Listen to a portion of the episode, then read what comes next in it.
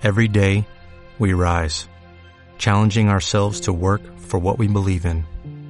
At U.S. Border Patrol, protecting our borders is more than a job, it's a calling. Agents answer the call, working together to keep our country and communities safe. If you're ready for a new mission, join U.S. Border Patrol and go beyond. Learn more at cbp.gov/careers. El calzado ruso de Liber llamado lapti.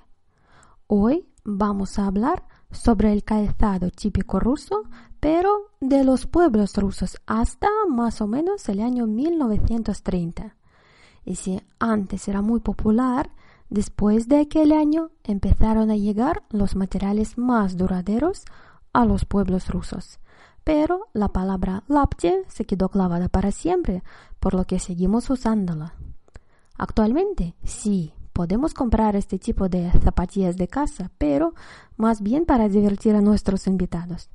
En mi casa española tengo dos pares de mi talla para enseñar a todos los interesados. Además, puedes ver Lapti en los libros que son cuentos populares rusos, en los dibujos rusos que van de la Rusia antigua, escuchar la palabra en los poemas, versos, canciones, etc.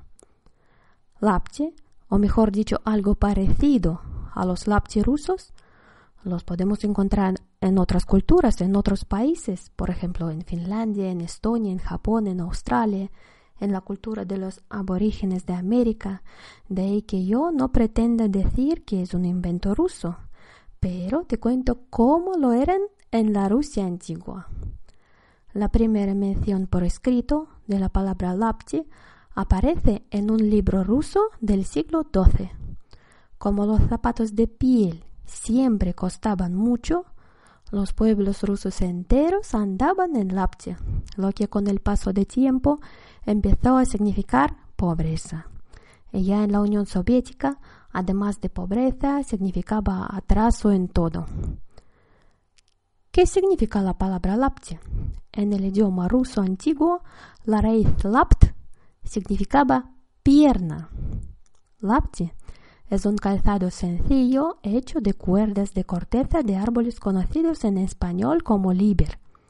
Como puedes imaginar, este material es muy barato y abunda por todos los lados, pero no puede durar mucho.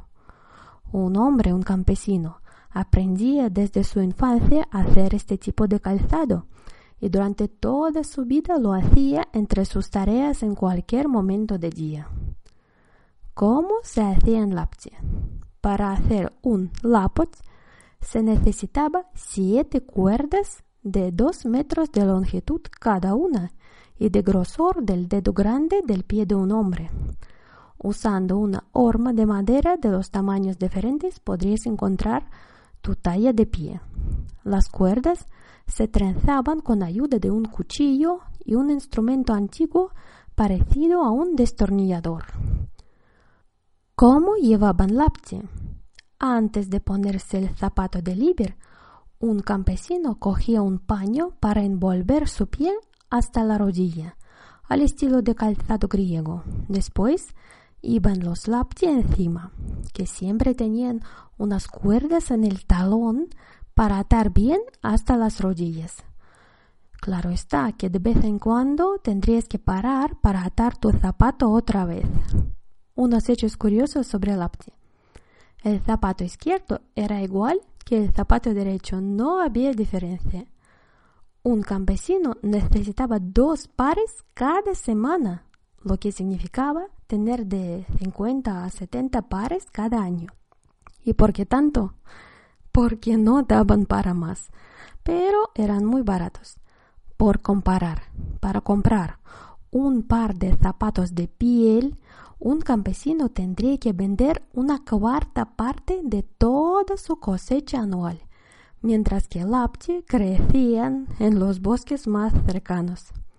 El liber era preparado durante el verano para usarlo durante todo el año haciendo lapti. ¿Qué pasa ahora con lapti?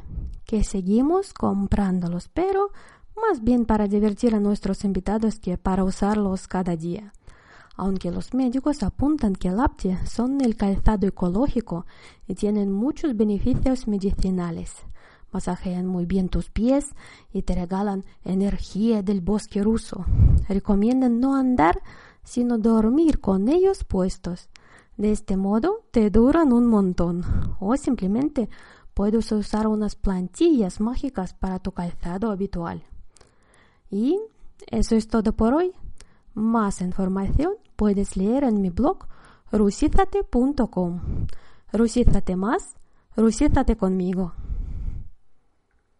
Como nuevo cliente de Western Union, puedes disfrutar de una tarifa de envío de 0 dólares en tu primera transferencia internacional de dinero en línea. Envía dinero a los tuyos en casa de manera rápida, fácil y conveniente. Visita westernunion.com o descarga nuestra app hoy mismo y tu primera tarifa de envío corre por nuestra cuenta. Aplican ganancias por cambio de moneda. No disponible para tarjetas de crédito y envíos a Cuba. Servicios proporcionados por Western Union Financial Services Inc. NMLS 906983 o Western Union International Services LLS NMLS 9069 85